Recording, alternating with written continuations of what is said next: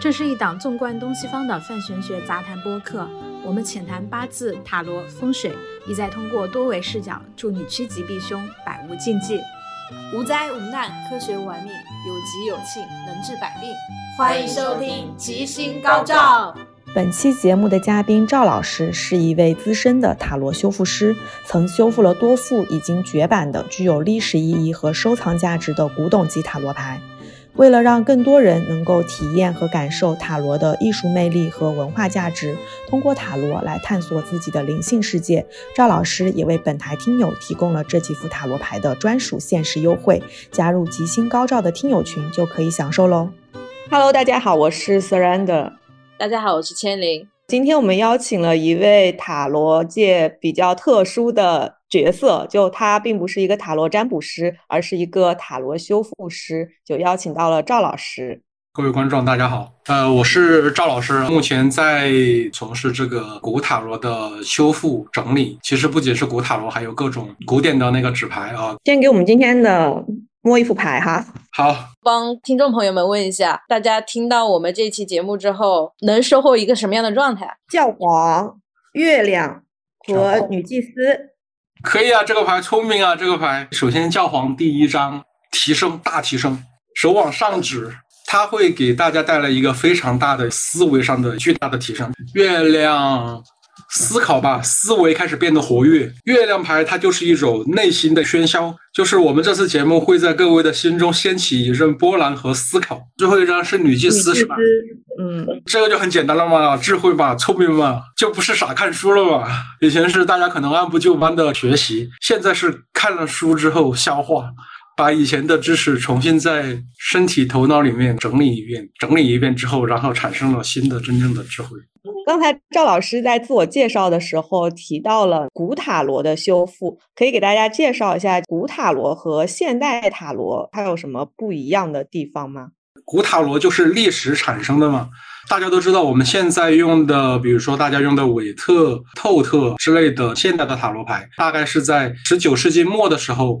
被神秘学家们改造过后的塔罗牌，它被赋予了一些神秘学的含义，并且被赋予了占卜的这样一个作用。古塔罗呢，它就是从文艺复兴开始诞生的一种特殊的纸牌。这个牌当时诞生的时候呢，并没有很明确的神秘学的这个用途啊，它的用途大概有两种。第一种就是专门用于收藏和鉴赏，它是作为一种艺术品或者家族的珍藏的这种礼品所诞生的。大部分小伙伴都知道的，比如说什么维斯康提这种塔罗牌，它的尺寸很大，制作的工艺非常的精美和华丽，价值也非常的高。它主要是用于一种艺术创作或者艺术品收藏，当然它也有游戏的用途。但是绝对不是我们今天所理解的像打扑克一样，你比我大，我比你大的那种游戏的那种形式啊，它不是的，它是有另外一种，比如说我拿一张牌出来呀，进行诗歌的这样一种创作呀，像那种词牌、什么牌令啊那种之类的。宋朝的时候其实有那种酒牌嘛，还有一种有很明确的游戏用途的，就是它的。制造很平民化，制造很简单，它就是用那种纸板木刻，然后手工上色的。以前的纸牌大概就是鉴赏和游戏，就是艺术创作和游戏。现代的这种塔罗牌，它加入了水火土风，比如说什么四元素这些神秘学的体系，基本上都是用于占卜吧。古塔罗用于占卜的，在当时来讲很少，现在其实也也不是很普遍，用的多一点的就是马赛嘛。区别大概就是这样。哎，它为什么会有这样一个演进的过程啊？感觉好像古塔罗时期塔罗的功用更多一些，但是感觉现在的塔罗基本上都用来占卜的。呃，要从源头讲起了。大家知道纸牌，它是从大概十四世纪末的时候传入了欧洲。前面的过程就是它有一个中国东方的。这么一个起源，呃，我们现在所知道的那个点数啊，就是一二三四五六七八九十这种点数，小牌，对小牌，小牌当中的点数牌，呃，有很多那种纸牌专家、纸牌学者，基本上都确认它是来自于中国。当时的那个造纸术比较发达吧，有技术基础。对对对对对，中国的造纸术汉代就有了，那个纸币交子宋代就有了，而那个纸牌所诞生的这种游戏类的。在元代就已经有明确的史料记载了。当时一些地方官还搜集到一些用那个纸牌来赌博的，还把他们的那个 做纸牌的那个木板给没收了，这些都是有记载的。然后从中国传到了中东，中东把它进行了改造，然后在点数牌的基础上加上了宫廷牌。宫廷牌就是我们现在的国王、王后、那个王子啊，或者叫骑士啊什么的。侍从。对对对，侍从侍从侍从。当然，在中东它不叫这个名字啊，中东叫什么国王总督和什么夏总督。中东因为它所有的那些艺术品上都不能有人像嘛，它是不拜任何偶像的，所以它的那个宫廷牌都没有人脸，都没有人像。但是它已经有这个宫廷牌的这种概念了。传到了欧洲之后，刚刚提到的，在十四世纪末开始产生了那种宫廷牌的这些具体的这么一种形象。从那个时候开始，就在欧洲整个传播开来。那么第一副塔罗牌呢，大概在一四四零年到一四五零年左右啊。在意大利北部，米兰、贝拉拉、佛罗伦萨、博洛尼亚这几个城市就诞生了四个花色小牌的基础上产生的这个大牌。在那个意大利北部诞生之后，通过一场意大利战争，然后法国又去介入进去，通过这种战争的这种形式，又从意大利这些欧洲的南部城市，呃，传到了法国。其实，在当时的塔罗牌诞生的时候，大家都知道，我们现在塔罗牌的顺序是固定的，对不对？就是说，我们最后一张牌一定是世界，倒数第二张是审判，是吧？而其实当时在米兰、意大利北部这样传播的时候，它的那个顺序并不是固定的，各个城市都不一样。在有的城市，那个审判是最后一张，世界是倒数第二张。但是从意大利传到法国这一支，就是那个世界是最后一张，审判是倒数第二张。就是仅仅只有这一个分支从意大利传到了法国，这个很有趣。为什么只有这一支幸存下来了，别的都流失了？因为意大利国力弱呀，意大利当时是一个联邦制的一个共和国，它国力太弱了。他们做的那个牌都是在自己的城邦一个小城邦里面本土流通一下，都没几副的。当时的法国就不一样了。当时的法国可以说是欧洲的霸主啊，经济实力决定了纸牌扩张。哎，对对对对对，你可以这样讲，综合实力。因为那个当时的纸牌很贵嘛，更别提那个塔罗牌了。塔罗牌当时生产出来之后，是法国的贵族宫廷在玩。法国当时很强大，宫廷这个文化就影响了整个的欧洲。塔罗牌当时属于一种很新潮的一种游戏，一种娱乐，从法国宫廷啊往下传，往整个欧洲传。啊，所以刚刚提到的特殊的这种形式，就通过法国强大的文化影响力、强大的实力，以法国为中心向整个欧洲传播。但是除了英国以外啊，它没有影响到英国。英国人之前他从来没有玩过古塔罗，这种被后来称为马赛类型的塔罗牌哈，因为像这种从意大利传到的法国这个特殊分支，我们现在都叫它马赛嘛，更严谨的方式应该叫米兰马赛型塔罗牌。从以法国为圆心传到了德国，传到了什么比利时啊，反正欧洲大陆嘛，这边都被它传遍了，大概就是这样，基本上成为了当时风靡整个欧洲的纸牌游戏，各个国家都在玩。就它为什么会变成今天这样，从原来那么那么多功能，那么多功能，变成现在主要用于占卜？当时传到了法国之后，大概是在十七世纪末的时候，人们就不喜欢玩马赛了。它这个东西好像像过时了一样。它作为一种游戏，因为当时的欧洲的纸牌技术已经很先进了，就是说它的那个铜板的那种绘画技术很成熟，已经逐渐开始普及了。马赛的那种画面啊，它是用木板雕刻，首先它不耐用，它可能印几次，它那个图像就损坏了，不具备那种像平民化的大规模流传的能力。马赛的那个画面呢，它是手工上色的，大家可以看一下，有空可以提供一下马赛塔罗。早期的那些图就不好看，就是说看着不好看，估计是这个原因被当时的人们就抛弃了，当时的人们就不玩了。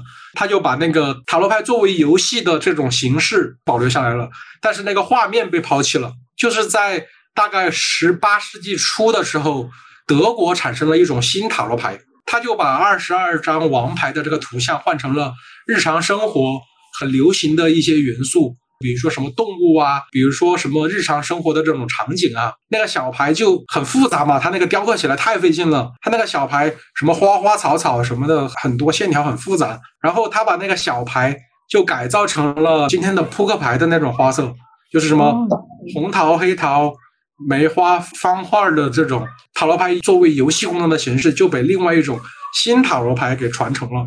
就很长一段时间，马赛都几乎要被人遗忘了。但是这个时候，塔罗牌历史上最神奇的一幕出现了，它被一些法国的神秘学者，马赛这种形式的塔罗牌注意到了。因为当时虽然人们不玩了，但是还是有个一两家在坚持生产。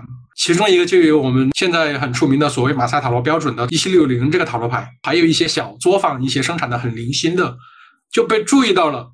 先是被一个天主教的一个牧师叫杰柏林的一个人注意到了，他说这个塔罗牌很强大很神秘，代表了古埃及的一些智慧。他说 Tarot 这个名字是什么什么语言里面的什么皇家道路，是大自然神秘的什么奥秘库什么的。他说这个好。这个很神秘，他就把他整个体系化啊，进行了一些神秘主义的这些注释，然后接连被法国的，比如说什么埃特拉呀，那个神秘学大佬李维呀、帕福斯啊，然后这些法国神秘学家就开始对他进行一些神秘学的一个解读。法国这边在研究。刚才不是提到英国，我们不是把他英国忘了吗？哎，这个时候英国登场了。这个时候，英国黄金黎明这个组织啊，就注意到了法国这些人写的文献。那个韦特就去翻译李维的著作，黄金黎明反正就开始大量学习法国的这些人的这个文献，就对传统的塔罗牌的图像进行了改造。他说塔罗牌传统的这个图像不精准，这个我们是更有更加远古的这样一种来源。它是来自于埃及，甚至来自于那个古以色列和犹太这些神秘主义这些东西有关联啊，他们就对它进行了大规模的改造。就这一段听上去，其实跟中国大多数的这个术数是类似的。中国很多术数，比如像奇门遁甲，或者是一些这种梅花易数、大小六壬，大家去考察它起源的时候，就历史可考的角度，其实都是从春秋战国时期。差不多是那个时期兴起的，因为那时候百家争鸣，每个学派都要为自己著说嘛。但是呢，你会发现，比如说像奇门遁甲这样的术数，我们知道它的来源，听到大多数都是传说，九天玄女赐给了皇帝大战蚩尤的时候一套这种 排兵布法的这样的一套阵法，名曰奇门遁甲。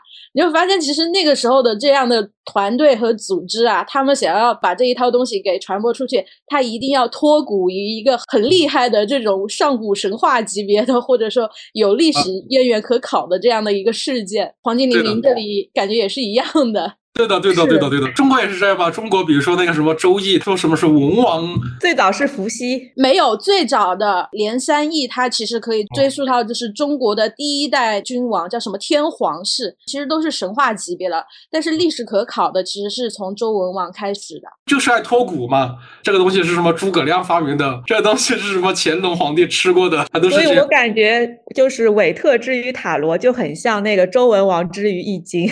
啊，对对，他们这帮英国神秘学派的，加上法国的，他们都是这样嘛，就是他会往前面说，加上那个埃及的一些狂热啊，就把它拖到那个埃及的那边去。虽然那个塔罗牌里面是有一点埃及的影子，比如说那个命运之轮的顶上的那个斯芬克斯，斯芬克斯它确实是埃及的嘛，但是其实斯芬克斯的这样一种形象，它在希腊也很普遍，它是从埃及传到希腊，在希腊已经。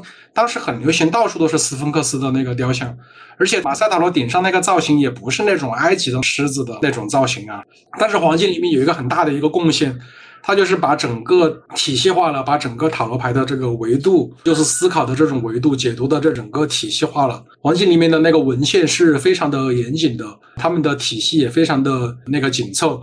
比较遗憾的是，黄金黎明他们这个组织搞的那个内部的塔罗牌被销毁了。他们觉得这个东西好像不能为外人所知，但是又有一个很大的转折出现了。黄金黎明的两个叛徒，韦特和克劳利，他们两个叛徒就是在离开黄金黎明之后，分别创作了自己的塔罗牌，也就是我们今天所熟知的韦特塔罗牌和透特塔罗牌。其实韦特塔罗牌在初期诞生的几十年里，并没有什么很大的波澜哦。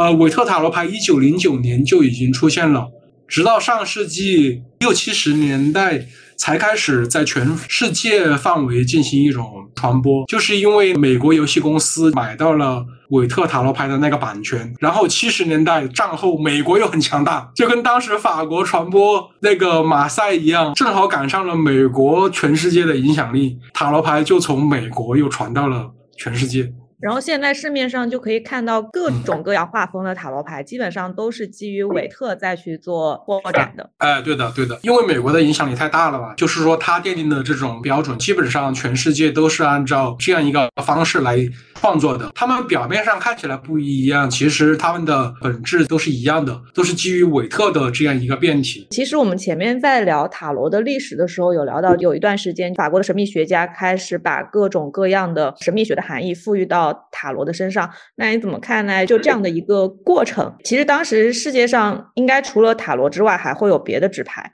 那为什么神秘学家选中了塔罗牌作为这样的一个占卜的载体和工具？以及塔罗牌它到底是不是有一些特质，让它变得可以用于占卜？肯定的呀，肯定的呀。首先，塔罗牌的这种形式它就非常的好。比如说，如果我们只有是四种花色的那种扑克牌，它就只能对应到我们生活当中的实际事物。比如说那个红心，如果说只有圣杯的话，它就只是代表一种一种信仰、一种感情、一种情绪，就是神秘主义的东西。宝剑它就代表的是人的智慧，它就会对应到那种很世俗、很实际的这样一种东西里面去。而塔罗牌它是在四个牌组当中新添加了一组，它的那个出现就代表了一种更高维度的这种思考，它就是从实际。的这种层面里面去升高，然后去诞生了一种更加本质的这种东西。塔罗牌本身它就是代表了人的这种思考，它把当时社会上的文艺复兴以来的各种思潮、各种人类的新鲜的这种想法，把它融入到这二十二张牌的这个顺序里面。它本来就有很强烈的这样一种内涵在里面，它的每一个含义都非常非常的广。而且也非常具有代表性，是经过精挑细选锤炼出来的，就是这种形式就比较好。那么神秘学的这种起源呢，其实本来以前就是说了解了历史之后，有的时候你会觉得，反正我有一段时间。就会觉得说神秘学的这种理解，反正我不是太喜欢，因为它某种方面有扭曲塔罗牌的这种嫌疑嘛。它有扭曲，包括他们调换那个正义和力量的顺序啊，什么什么的呀，包括把那个四种花色对应到四种元素这种方法很死板的。就是说这个点有的时候我不太赞同，但是有的时候转念一想，觉得这样弄好像也没什么，也无可厚非。它是用一种那个思维方式去给塔罗牌设定了一个很完整的系统，方便你去理解，让你觉得。好用啊，我觉得也还行吧，也还也还可以。只是说大家要注意的是，塔罗牌它不止这样一种神秘学的起源。它有一个更长远、更深厚的一个文艺复兴的各种思想的哲学的这样一种起源啊，它的那个范围会会更广一些。其实某种意义上，我觉得也可以把塔罗理理解成一种人类智慧的结晶。对对对，可以这样去理解。而且这种还不是普通智慧的结晶，它是上升到一定一定哲学思想高度的一种那个结晶。它不是那个对于日常生活的这样一种思考，而是一种更高的哲学式的。很抽象的这样一种思考，思维水准是很高的。我感觉基本上各种算命啊、占卜的体系，它其实背后都是这样一套人类对于人类社会的规律啊，对自身命运规律啊，对这种个人的。从年轻到年纪很大之后的这一生的这种思考，最终沉淀下来的符号和规律体系，对，有点像，有点像，有点像。只是塔罗牌它和东方玄学不一样的一点，就是它非常的哲学，非常的抽象，它某些方面非常的形而上，非常的思想化，就是和欧洲的那种思维传统是一致的。就是他的那种思考更加本源，更加追根溯源，更加具有思辨性。比如说战车这张牌，大家可以看到整个的这个形象啊，韦特的那个就是一个战士，上面两个那个狮身人面像，是吧？但是在马赛里面，他那个牌的含义就很复杂。可以看到他的那个整个的两匹马的那个方向不一样，然后他的那个两个马头又是朝着一个方向，然后那个车夫，车夫他不是正面的盯着前方的，他的眼睛是往。右边这样看的，整个马车的这个形象，它是正面展示的，正面展示一个三角形的这么一种构图啊。在一些研究的学者啊那里，他们都会觉得说，就是说这张牌它和那个柏拉图的灵魂战车的这一种隐喻啊有一定的关系。比如说，分别是代表了人的，比如说理性、呃欲望啊什么什么的，反正三个元素结合在一起，代表了一种思维的这样一种模型啊，有一种希腊哲学的思维模型套在里面。它是一个非常高的一个，代表的是一种新柏拉图主义的这样一种思潮。再往下研究就深了，这里就不多开讲了。那我们一般会怎么去认为？就你刚才提到，现代的各种塔罗牌虽然画面不一样，但它都是基于韦特的变体。就我们一般怎么会去判断说它还是不是属于韦特，还是说创作者已经创作出了完全一副新的牌的体系？就看他敢不敢于去更改大牌的顺序。就是我们今天所看到的，我们现在的塔罗牌有几个要素：第一是画面，是吧？第二是标题，第三是编号，然后再加上四个牌组花色的。这种牌最早的塔罗牌的其实是没有标题也也没有数字的那个顺序的。最早的在意大利诞生的塔罗牌，它只有画面，它没有顺序，它所有的顺序都是记录在文献上的，它的那个牌面上并没有编号。所以，他现在的塔罗师要画这个塔罗牌，他如果说没有跳脱，比如说塔罗牌的总数是二十二张。它的顺序是魔术师、女祭司、皇后、皇帝，他不敢颠覆这个顺序，或者说不敢把标题取下来，他不敢把这个顺序重新打乱，不敢把那个审判放到最后一张，他就是韦特影响的这么一个塔罗。所以说，其实，在塔罗牌的这个顺序当中，暗含的是它背后的那个神秘学的理解和体系，就是它为什么按照这样的顺序来。其实各地的塔罗牌说起来很不一样。其实他们的内核很一样，都是从那个韦特的中间来派生出来的。哎，那我想请问一下，因为其实现在市面上有非常多的那种，比如说插画师自己做的塔罗牌啊，比如我很小的时候买过一副那种跟一个动漫 IP 联名的，然后包括像现在 B 站他们也有出自己那种二二三三娘，就他们的角色形象的塔罗牌，它也是按照它的那个编号和顺序来的。但是它们里面的画面其实完全都是自创原创的画面。从你的角度会怎么去看待现在这种类型的塔罗牌？作为就是说一个专业的研究者的话，其实不会太喜欢那种。但是呢，其实如果从纸牌的源头开始考虑，因为大家知道纸牌。它为什么会诞生出塔罗？为什么会有各种各样丰富的这种含义？其实这种做法不是在今天，在当时纸牌诞生的时候就有了。你想啊，纸牌四个花色加上几个数字啊，它就很容易把我们生活当中的一些东西对应进去。比如说四个花色可以对应东南西北四个方向，然后有四个王国，或者说你自己学习，比如说你是学音乐的，可以把我学过的乐谱分类，比如说什么。这个是德国作曲家、法国作曲家、英国作曲家，什么意大利作曲家，把它不同的这些东西分门别类，就把它放进去，或者地理知识嘛，这是北方的几个国家啊，一二三四五六七八九十，南方的几个国家。一二三四五六七八九十，把它列出来，它就很容易作为一种文化的载体，就是像教那个儿童识字一样的那种卡片，就很容易把生活当中的这种东西作为一种文化传播的载体，把它那个放在上面。古典纸牌里面这种牌也很多，其实当时的地图啊，当时的政治名流啊，生活的一些用品啊，当时知名的一些科学家、哲学家都把它往那个画面上放。现在他把它放上去。它作为一种文化传播的工具，我觉得从这个角度来讲的话，我应该持一个开放的一个态度吧。这种形式很好。哎，那其实也有很多欧洲的艺术家，他们会自己去绘制纸牌，比如说像达利啊。那你怎么看待他们绘制的塔罗牌和现在一些有点魔改的塔罗牌？就是你会怎么去区分这两种？你同样是我们用纸牌、用塔罗牌这个工具来表达一种思想，肯定水平有高有低啊，对吧？我作为一个像达利那种世界驰名的这种艺术家，肯定画出来的至少就是比一般的这种要好一些嘛，不是好一些，是好很多。受过艺术的这种几十年的这种专业的训练的，他的那个作品也是经过大众检验和市场考验的，所以说他们。所表达出来的那种东西，他们的艺术的张力会更强，他们的内涵更加的那个丰富啊，所以我觉得它只是一个水平高低的这么一个问题。那赵老师你怎么看待？就当你了解了这么多塔罗的历史之后，你怎么看待就是现在的人他们用塔罗去做占卜的这件事情啊？为什么塔罗牌可以做占卜？我说你会说觉得塔罗牌不能用来做占卜？首先，你占卜的定义是什么？预测未来。预测未来，那塔罗牌有点困难。怎么讲呢？它是一个基于思维的一种推断，本身不具备什么神力。根据塔罗的历史看下来，塔罗并不像我们所说的那样，或者说像有些人说的那样，它是一个神造的塔罗，或者是基于神的某些东西创造塔罗。它本质上是一个人民的塔罗。是是，它诞生的那个文艺复兴的那个时期，它是人类思想的一个飞跃，就是当时融合了古代的一些智慧和当时产生的一些新思潮，比如说那个从。古希腊传承过来的哲学理性主义的这样一种东西，加上基督教，然后再加上一些神秘学的这样一些思考。当时欧洲的文化思潮很混乱，也不说混乱吧，就是有各种。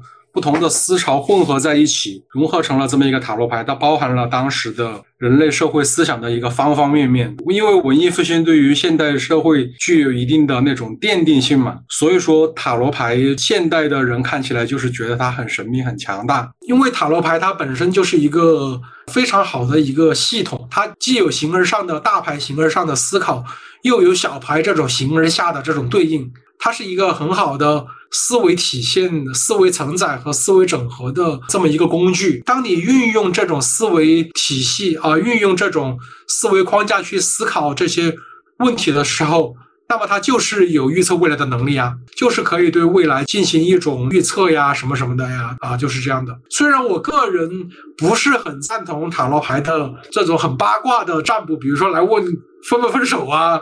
什么来问什么前男友会不会回来找我呀？这种就就就这种问题，不是我我是有点反对的。但是你把它作为思维整合思考的这样一种工具，我觉得是很好的。它可以启发你的思维，让你的思维变得有逻辑，思维变得很严谨。我感觉欧洲的那些国外的 UP 主他们会只用大牌解，但是国内的好像基本上都会用到小牌。或者英国的、美式的，他们都会用到小牌。很多人就是说塔罗牌一定要七十八张一起用，但是你考察塔罗牌的历史的这个东西啊，塔罗牌的小牌它明显有一个东方的来源。塔罗牌小牌的这个点数和这些人头牌呀，就是这些宫廷牌，并不是欧洲原产的。当时从中国传到了欧洲，先传到了阿拉伯之后，阿拉伯人把他那个中国的这种纯数字的花色进行了。改造就变成了四种花色，然后四种花色又从阿拉伯世界传到了欧洲南部，意大利、西班牙，诞生了欧洲的本土花色。因为当时的欧洲人没有见过，就是权杖那张牌啊，在那个马穆鲁克中东的那种纸牌里面，它代表的是一种马球杆儿。当时欧洲没有流行马球，欧洲人就把它改造成了权杖。而塔罗牌区别于这些纸牌不同的特点，就是因为它有二十二张大牌，这二十二张大牌是欧洲原产的，只用大牌解没有什么问题，全部用的话也可以。但是它两种解法的话，体系就不一样了，只用大牌解话简单一点。那你会比较建议什么样的事情可以用塔罗来做占卜？比如说这个事情我该不该做？我现在和这个比如说男朋友吵架了呀，什么什么的呀，这种问题啊，我接下来应该怎么做？这种主动一点的问题，给建议的这种问题，还有那种追寻原因，比如说我这段时间情绪不好啊，是因为什么？我那个找工作不顺利是因为什么？他这种分析类、建议类的问题比较适合塔罗，像像那种是否的分不分手的这种问题啊，这种我觉得塔罗不太适合。我感觉是否类问题基本上也会被转化成一个分析建议型的，比如说我该不该和这个男的分手，基本上就会 先去分析一下你和这个男的到底什么样的关系，你们情况怎么样，然后塔罗是其实是根据这个背景推测出来你俩该不该分手的。那你这样理解也可以啊，只是说我觉得就答是否的话，对于塔罗牌来讲太大材小用了，就是这样。你用一个文艺复兴以来哲学高度产生的这么一个产物去来回答你一个会不会分手的问题，你们。觉得，嗯，您的这个身份啊，塔罗修复师，其实对我们来说是非常陌生的，就不知道赋予塔罗牌的哪些方面。呃，怎么讲呢？为什么会去修复这个塔罗牌呢？就是说，其实历史上很多散落的这种塔罗牌，因为今天我们都是用的现代的。这种塔罗牌居多吧，就是特别是国内的这个小伙伴儿，对于这块的历史是相对比较陌生的。在全世界来讲，其实也是如此，就是大家很少去关注过去的在历史当中产生的塔罗牌，其实在中间有很大价值的东西吧。所以我平常的工作都是在搜集塔罗牌的图片，还有一些实物啊，我都是平时都是要到处去搜集以前的古典纸牌塔罗牌。平常就是在到处找图，看见好看的塔罗牌就会主人发邮件啊，包括在一些博物馆里面看到的，就会去那个索有一些高清的图片，有些需要付费就去买过来，有些不需要付费的，然后就直接收集下来。收集下来之后就是修复，选择一些有意思的进行一些修复。你做纸牌修复的时候，一般是为这些纸牌做什么呀？纸牌修复的话，一般是比如说看它当时的这样一种情况，呃，有些纸牌它由于年代比较久远了，它的有一些细节不清晰了。或者甚至说有一些残破了，或者产生一些变色呀，就通过修复把它给整个进行还原。因为这个东西它如果说躺在那个地方就没有价值，很不方便拿出来用和传播呀。把它修复出来，做成现在大家可以用的纸牌，让它走入大家日常的生活，我觉得这个是很重要的。那一般一个塔罗师，就一个人他怎么样才能够做一个塔罗修复师啊？他会需要哪些技能？因为我以前的兴趣爱好是修复那个旧照片嘛，在闲鱼上面帮别人弄照片，就是他们有一些家人去世了，他有一张很重要的照片残破了，有的爷爷奶奶年轻的时候的结婚照就破了嘛，我就会根据他现代的照片去还原他当时的面孔。其实就需要用到这个技术就可以了。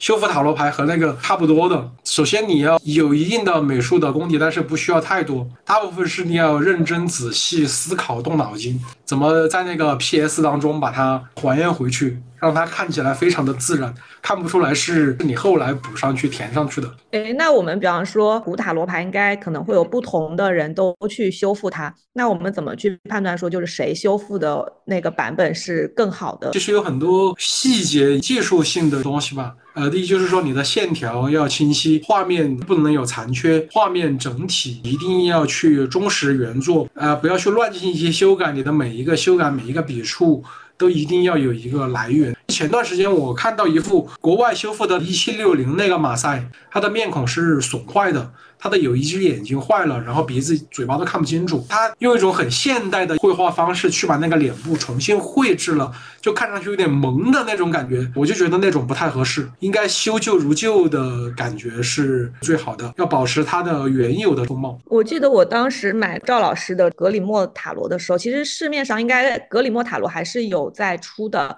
嗯，那个时候就发现，就赵老师修复的格里莫的色彩跟另一个版本的相比，会有一定的差异。就赵老师的那个蓝色会更加柔和和鲜亮一些。啊，对，你说的这个格里莫这个马赛啊，它是格里莫公司从一九三零年代就开始生产的，这个牌的影响力也很大。从一九三零年代开始，韦特就已经开始慢慢传向全世界，占据主流了嘛。马赛作为韦特原型，它没有受到足够的重视。在一九三零年代的时候，当时。格里莫公司的股东保罗·马尔托把马赛呃以前的一些成果结合起来，弄成一副新的，让他可以把马赛这个火种给延续下去。但是后来格里莫公司因为马赛实在是太小众了，做塔罗牌也赚不到什么钱，所以我觉得他是没用心吧，就是把那个线条修得很丑，要色彩啊，那个蓝也用的很不好看，就和原版的那种蓝，呃，很鲜艳的那种蓝，嗯，形成了很大的差别。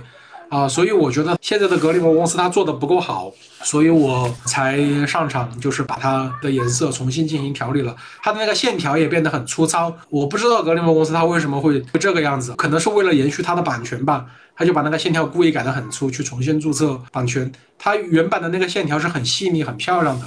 那赵老师，你最近又重新修复了一副那个新的。的马赛，那这副跟那个格里莫塔罗，就是你之前修复的格里莫塔罗有什么差异吗？我前面修复的格里莫，它是按照一九三零年原版的来修复的。一九三零年原版，它有意识去融合一七六零的一些细节。在一九三零的那个版本，它中间有一些细节和一七六零不一样。当时一七六零的这个保罗马尔托老师，他知道他手上的这种清晰的这副马赛。有哪些缺陷？他手上的那一副叫做一七四八，它的线条很清晰，细节很明确，颜色也很明确。而一七六零，它的线条都已经完全损坏了，一些重要的细节都已经残破了。所以说，保罗马尔通老师就用手中的一七四八为基础，去融合一七六零的这些细节把它整合成成一副牌。但是保罗马尔托老师手上的一七六零本来他就有一些细节看不清楚，比如说教宗的右手上的那个十字架，在保罗马尔托手上的一七六零细节就被磨掉了。虽然他是有这个意识去把这两大传统、两大体系进行融合，但是他没有做得很彻底啊。那么我新修复的这个马赛，就是把马尔托老师这种想去做而限于当时的条件呢没有做的事情，去把它整个完善。我现在推出的新修的马赛，相当于你继承了马尔托老师的工作。哎，对对对，我就是这个思路。我感觉在你刚才描述你怎么做这两副牌的过程当中，你可以感受到，就是一个修复师怎么样才算把一副塔罗牌修复的比较好。第一个要掌握第一手的资料，对吧？就是它历史的牌样要有。第二个还要去理解各个牌样之间的这个历史关系。对，这个很重要。要不然以及当当时有些牌样的设计逻辑。呃，对，必须要去理解这个呀，要不然你。凭感觉那肯定不行啊，要理解当时老师的他为什么这么弄的一些思路。比如说马尔托老师手上的一七四八这副牌，他的那个钱币九上下的植物是对称的。马尔托老师就在一九三零版里面把一七六零的不对称的植物搬到了这个一七四八上面去继承马赛的传统。就我是从这种思路的这些细节里面去推断了他的整个的修复思路。我新推出的这个塔罗牌就是把它。这种思路给延续下去，贯彻到底。赵老师，你能介绍一下这个纸张的问题吗？纸张啊，对，传统的纸牌的工艺，它是那种，呃，几张纸要压成一张纸，哦，就是以前的纸牌，连那个纸都是手工的，感觉跟纳鞋底一样，就是一层布一层布一层布的纳在一起。有专门的工序叫做压纸这个工艺，它会用一种很大的机器把几层的那种纸压成一张。然后中间我那个具体的工艺我不是很清楚，还有一种就是包边儿的工艺，它那个牌不是显得薄吗？它就用另外一张纸把整个牌包一圈儿，这种工艺在意大利比较常见。到了那个现代的造纸技术提升了之后，会批量产生那种平板纸，就是一层的那种，产量就慢慢提高了。这种平板纸它不是透光的吗？格里莫公司，我们生产马赛的格里莫公司，他们当时老板就收购了。一个专利不透光的纸的技术，就是我们所说的黑心纸。黑心纸当时它是为了赌博，不被别人偷窥，就产生了黑心纸的这种工艺。他们当时还发明了那个圆角，以前的纸牌都是那种方的，拿上去很硌手。对，他们就发明了一种机器，尖的那个角给给倒成圆的角，使用起来就比较舒适。到了现代，各种纸就多了，有专业的扑克纸啊，有普通的三五零铜版纸。专门做纸牌的各种纸，纸质就比较多了。但是你作为使用的话，就用专业的扑克纸那个就可以了。不管是三五零铜板扑克纸，还是德国黑心的那个扑克纸，都是可以的。当然，手感最好的还是德国黑心纸。嗯，现在普遍用到的一些印刷技术都是什么样子？CMYK 四色印刷技术啊。嗯，这个我就不清楚了，因为我不是印刷专业的，印刷是印刷是另外一个专业。就是我会比较。关心，比如说，因为大家修复图可能是在电脑上用 PS 来修复嘛，它其实电脑上看的图和你最后印刷出来的图，它会有一个那个色差的问题。你们花很多时间去校正吗？那肯定的，每次很纠结的就是这些点。最难的其实是调色的过程，每次这个过程都要反复很久，而且你进行取舍的时候会很麻烦，你要经历很多很多的纠结，很多很多的考虑。我记得我以前就是有一年我是做五福的那个品牌嘛，然后我当时要做一个那种礼品盒是要印刷出来的，因为我们每年五福会有一个专门的那个色号，但是因为它都是做线上的，所以它是定一个呃十六进制的色号，但是你要把它从电脑上搬到线下印刷，那个颜色一模一样。我们当时光是打样就打了二三十个样，然后去挑选到底哪个比较合适，反复跟印刷的师傅去对机器的色纸，就这个过程特别麻烦。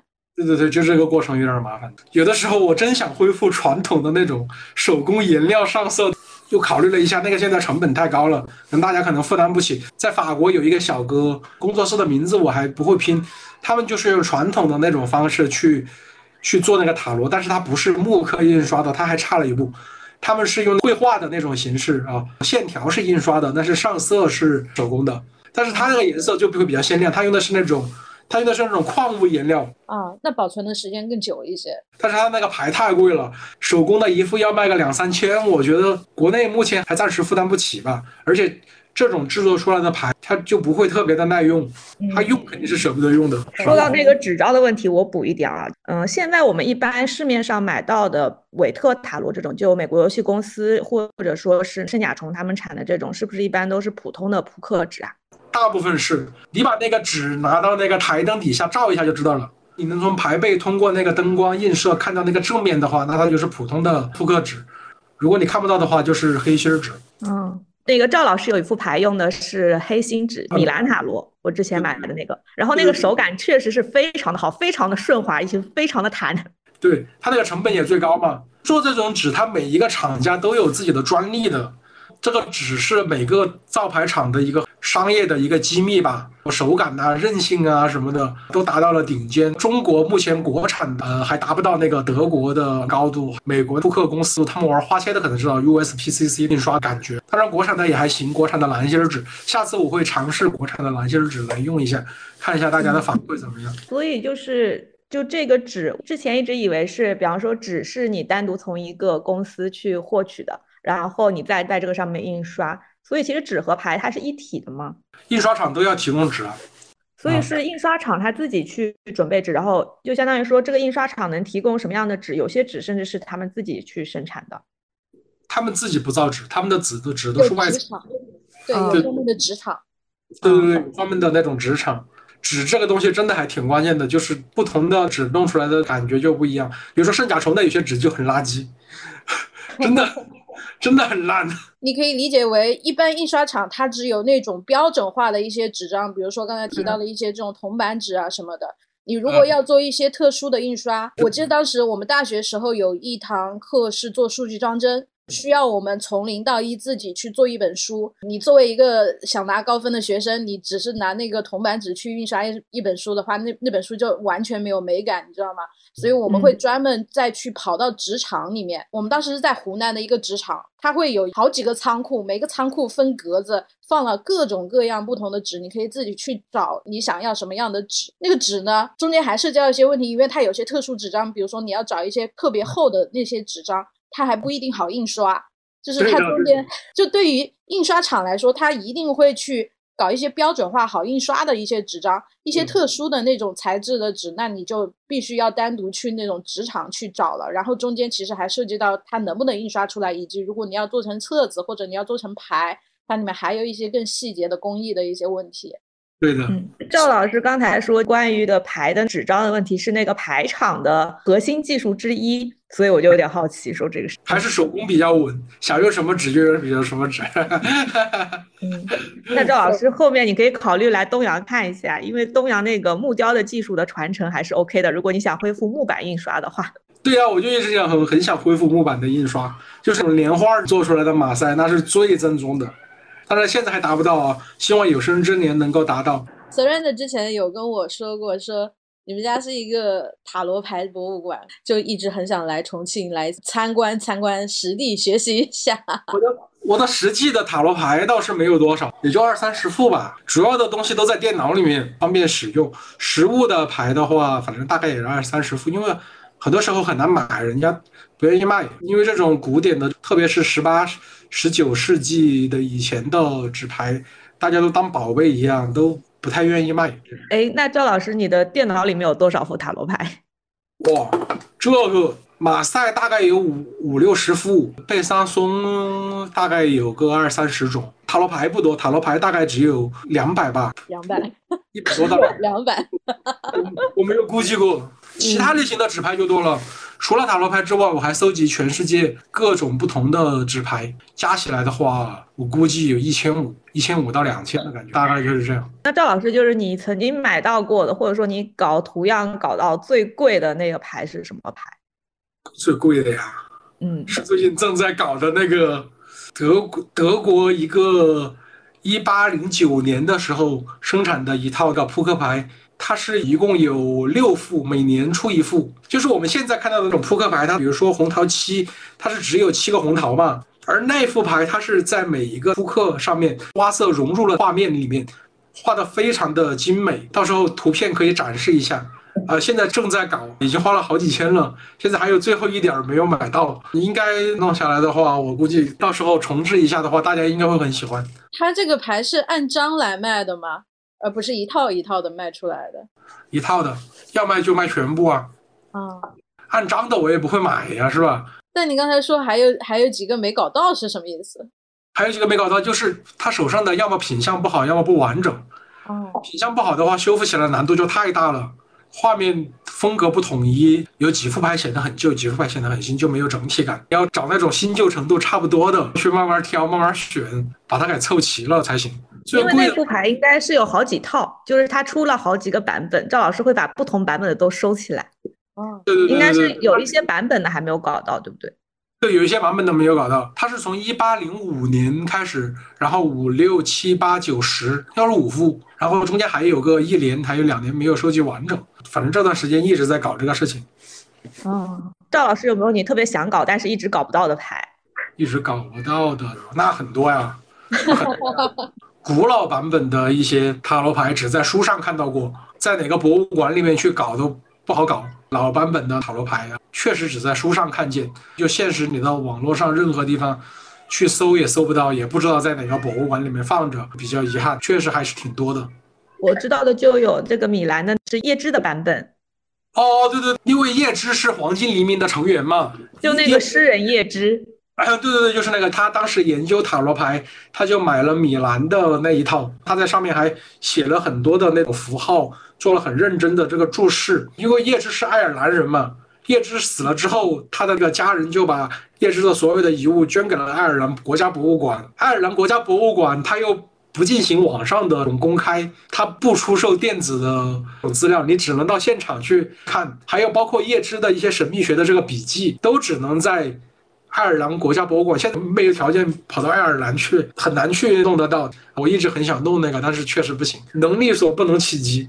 嗯去趟爱尔兰吧，肯定很想去啊，去看一下大师们弄的那个牌，包括瓦特的笔记，他到底说了什么，对吧？怎么注怎么注释的？而且他作为一个大诗人，是吧？这么大的这个名气，去看一下是非常有意义。叶芝非常喜欢塔罗牌，他的给塔罗牌搞了很多的注释，包括在一些诗歌里面也写了很多，所以就是非常有价值的。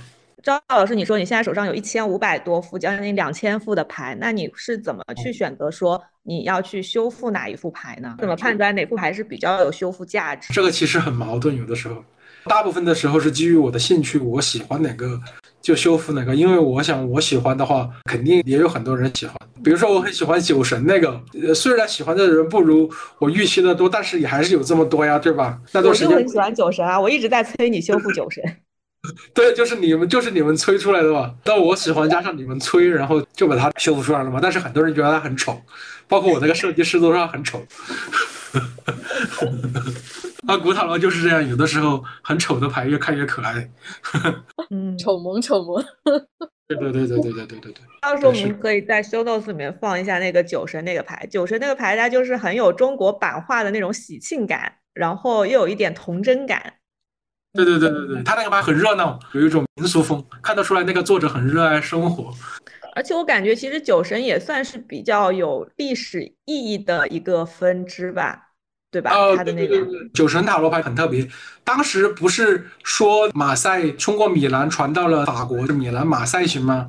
实际上这句话不够严谨，因为其实当时从意大利传到那个法国的，还有唯一的一个就是这个酒神。但是酒神这个牌它又很神秘，你你不知道它是从哪儿传过来的，因为按道理讲只可能有那一条路线呐、对吧？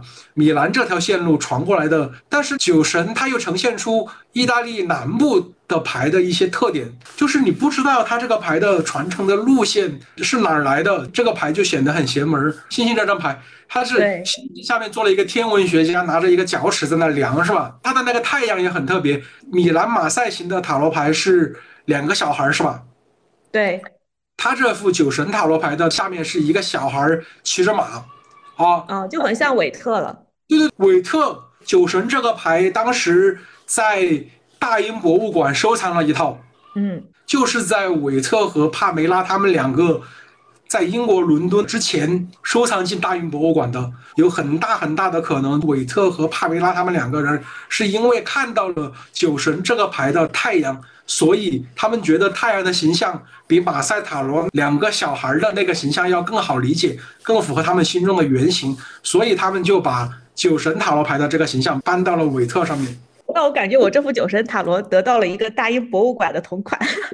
是大英博物馆很早就收藏了这个了，在其他地方还有那种线稿版。像塔罗修复师这样的角色，在国内外会比较多吗？不多，国外还有一些，国内的好像除了我之外，我好像真没看到谁在弄这个。之前在找牌的时候，有看到一个工作室还蛮出名的，叫梅内格罗。他们是从上世纪七十年代开始，他们是意大利的一个老作坊，他们名气比较大，修复的牌的品质呢也还可以。唯一的不好的，我觉得它的那个纸质有点不好。我手上都有几副他们的牌，他可能为了还原当时的质感，他用了普通的那种平板纸，他那个不太耐用，感觉那个画面会被磨掉，比较适合鉴赏。呃，我跟他们的思路有点不一样，我的。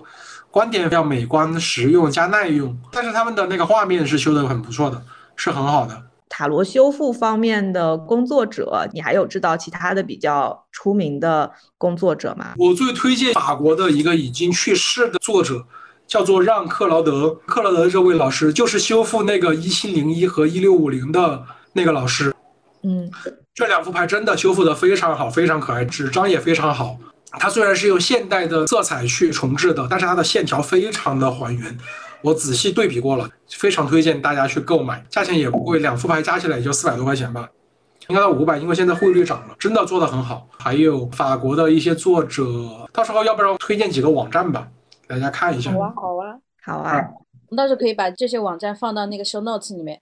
赵老师，你提到就是说国外的牌有那种上千的牌，然后你感觉国内的市场可能不一定能够接受。那你可以给我们介绍一下，就现在国内外对于塔罗的这个需求市场是大概是什么样的吗？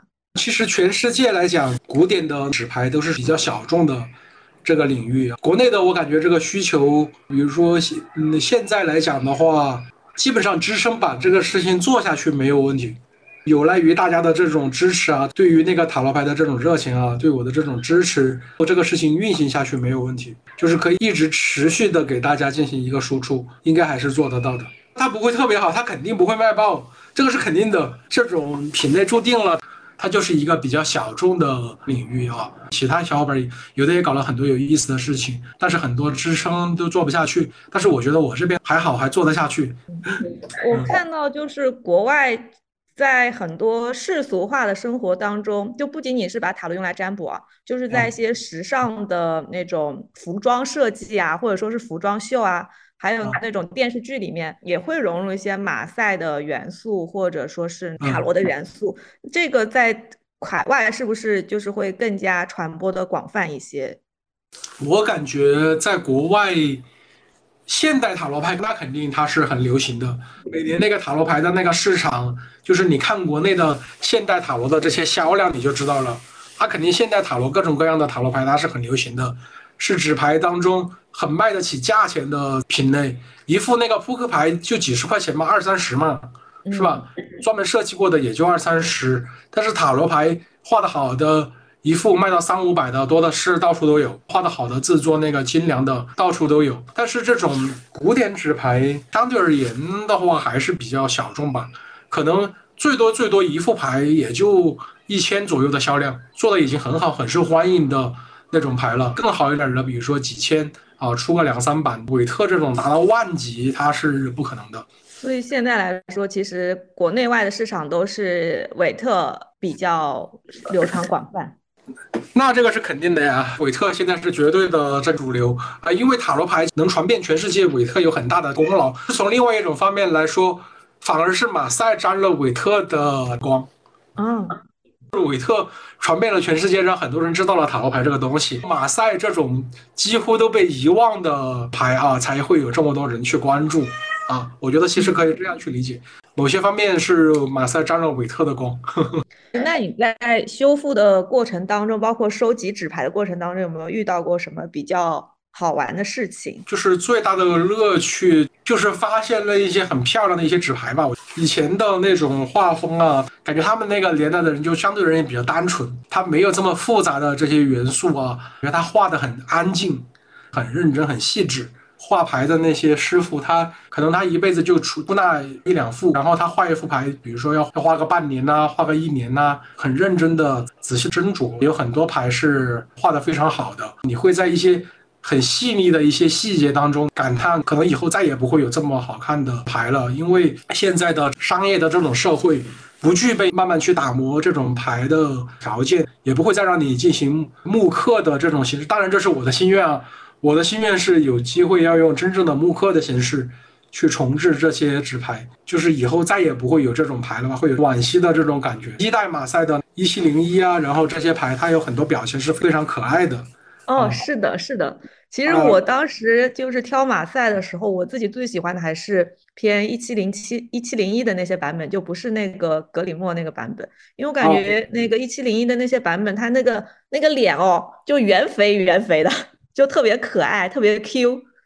对对对对对对对对。而且我当时看那些牌的时候，就还蛮有趣的。就有的牌的那种感觉，就是我就是随便来应付一下这个，也不能叫随便，就是那个人的感觉，像是说我就是随便来扮演一下这个神的角色 的那种感觉。对对对，被迫营业的感觉吗？对对对，就是被迫营业的那种表情，就还蛮有意思的。对对对，他以前的牌人的表情都很严肃。他没有笑脸的，也没有那种很阳光的感觉，他的人物就很安静，就很耐看。就以前的牌，就是我背后这几幅，你看他的脸都很安，都很都很安静，有一种沉稳的感觉。他们就是很耐看。我想补充一下，其实我很能体会赵老师的这种感受。你像现在，其实对于我们，你像科技这么发达，你像 AI 出图出的那么快，但是我原本也是一个美术生啊，也是经历过那些美术教育出来的，当时也是喜欢画画，所以你会发现。对于这种也不叫纯手工吧，就是有一些古老的技术，或者说我自己现现在身边有一些还在坚持做那种呃 r e s o 印刷的那些，就是那种套版印刷，其实看上去很麻烦。相比现在你去那种大的印刷厂，它几个滚筒一下就印出来了，那样非常的快捷。但是大家还在坚持做那样的创作，我是觉得大家会在这这种创作的过程之中。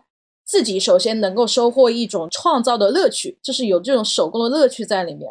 然后其次你会发现，比如说现在 AI 的很多图，你看多了，你就能一眼就能识别出来这个图就 AI 图，就它本身没有灵魂，你知道吗？但是以前的这个图，就比如说赵老师背后这三张这个塔罗牌，你虽然看上去他画出来的这个人物的角色好像是。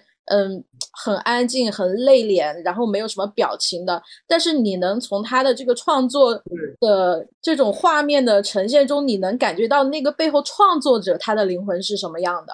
对的，对的，对的，是这样的。就我自己单纯作为一个看图的人啊，就是我会感觉很多马赛的图，你如果真的很用心的去看，不要去想说它的含义是什么呀，就是很用心的自己去看这张图，你会。感觉这个画上的人，你是能够感受到他的那个喜怒哀乐的，就他是有比较生动和有神韵的。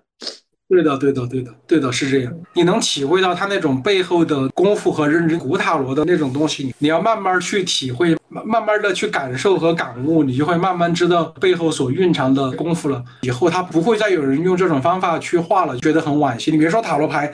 其实扑克牌现在也没有人很用心的去画了。你看，比如说现在它永远都是这样一种形象，现在现在都是那种很沉闷的、很经典的形象，没有人再去创作新的了。我感觉好像是在一九三零年以后，就没有人再去用那种古典的方式去创作这种纸牌了，就画得很细腻啊，以那种古典的方式。当然，这个和时代的进步也有关嘛，比较惋惜的。但我知道赵老师手上有以前的那种，就是扑克牌。那个图也非常的漂亮哦。我了解到的一个德国的一个犹太商人啊，一个犹太家庭，他们搞的那个纸牌啊，呃，有机会我可以展示一下那个图片。他们的那个纸牌，我可以说是欧洲历来啊艺术水准最高的这样一种纸牌，非常的细腻，非常的漂亮，跟现在我们看到的那些那种英美式的这种标准扑克牌，它是完全不一样的。比较惋惜的是，你知道，当整个欧洲牌游。然后在二战的时候，这个家庭就把在德国的产业卖了，然后就没有干这个了。这个公司垮掉之后，就再也没有新的公司去再按那种风格去创作了，所以就是比较可惜。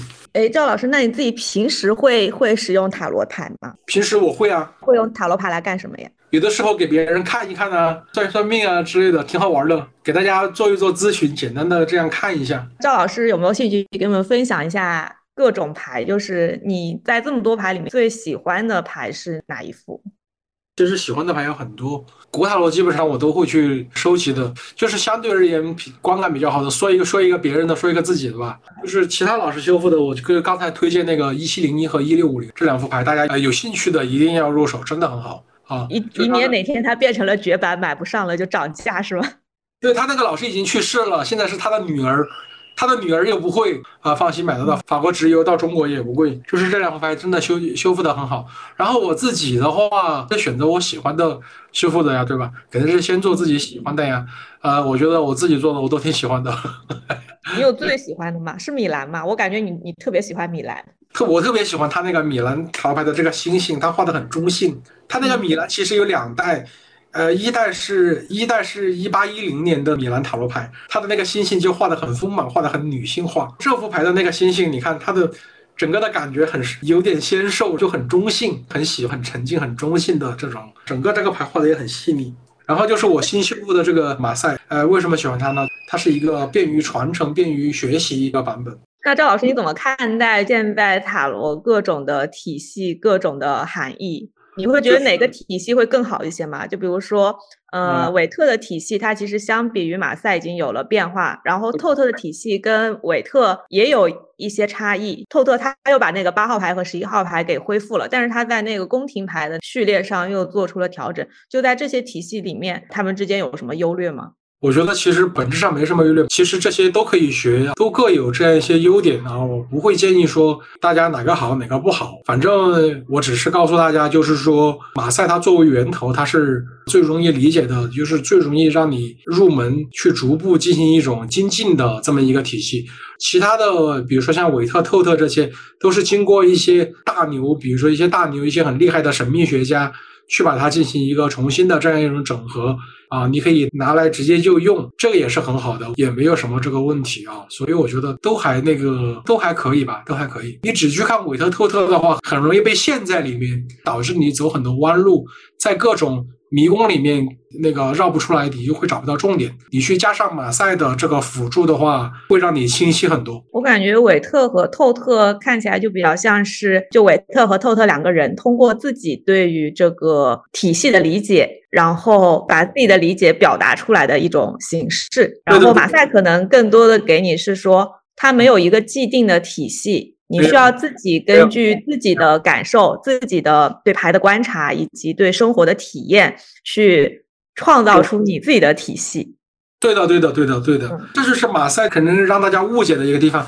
大家提到马赛，可能就觉得历史很深厚，背后的那些哲学那些东西很复杂，觉得马赛会看不懂。其实完全不是这个样子的。大家要知道，就是说塔罗牌在神秘主义以前，它是没有任何文献。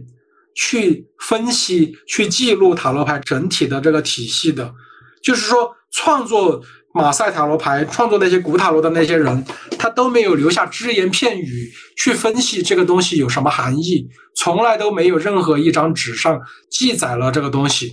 只是说，后来在十八世纪的时候，出土了一些占卜师、一些算命者的对他的纸牌的这样一些注释，从那个时候开始，就有一些，就是说。马赛的它没有一个既定的体系，它就是一个很自由的，它唯一固定的就是它的画面，它的唯一的传统就是它的画面，它在占卜方面，在神秘学的应用方面没有任何所谓的原始的正统的传统，没有，它的所固定的就是它的画面，你所要做的事情就是去观察马赛，结合生活的一些体悟、一些体感，去和马赛进行一个融合，诞生。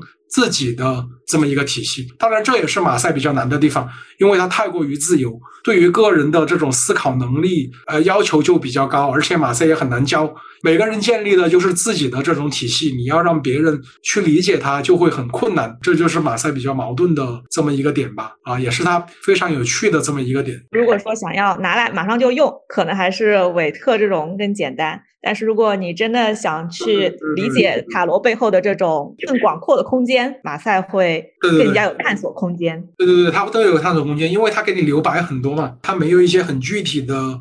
符号，整个马赛塔罗里面没有任何一个有意义的符号，没有任何一个那种神秘学的那种符号在里面。比如说像命运之轮这张牌，在那个韦特在那个轮子上面画了很多那个符号，但是在马赛里面它就没有，就是一个轮子，然后三个动物，它就是这样简单。它给你留白很多，一切都要留给你自己去挖掘和理解，每个人理解出来可能差别很大。最后来回答一些读者的问题，从你的视角会怎么看待？就是我们应该怎么去学习？塔罗牌，呃，我建议大家呃不要去照本宣科的去看一些书啊什么的，因为它都是别人现成的写好的这种东西，一大本这样塞给你，仔细看完的人都很少。然后你看完了还要把它记下来，然后去运用，就显得非常的困难。最好是从自己的感悟和体会入手，然后这个时候马赛的这个优势就发挥出来了。因为马赛的画面最简单，它是源头。我们去研究一个东西啊，一定是从它的源头入手是最简单的。你从底部去仰望它，你可能会觉得就是说看不清楚，会觉得各种信息啊非常非常的杂乱。但是如果说你从马赛入手的话，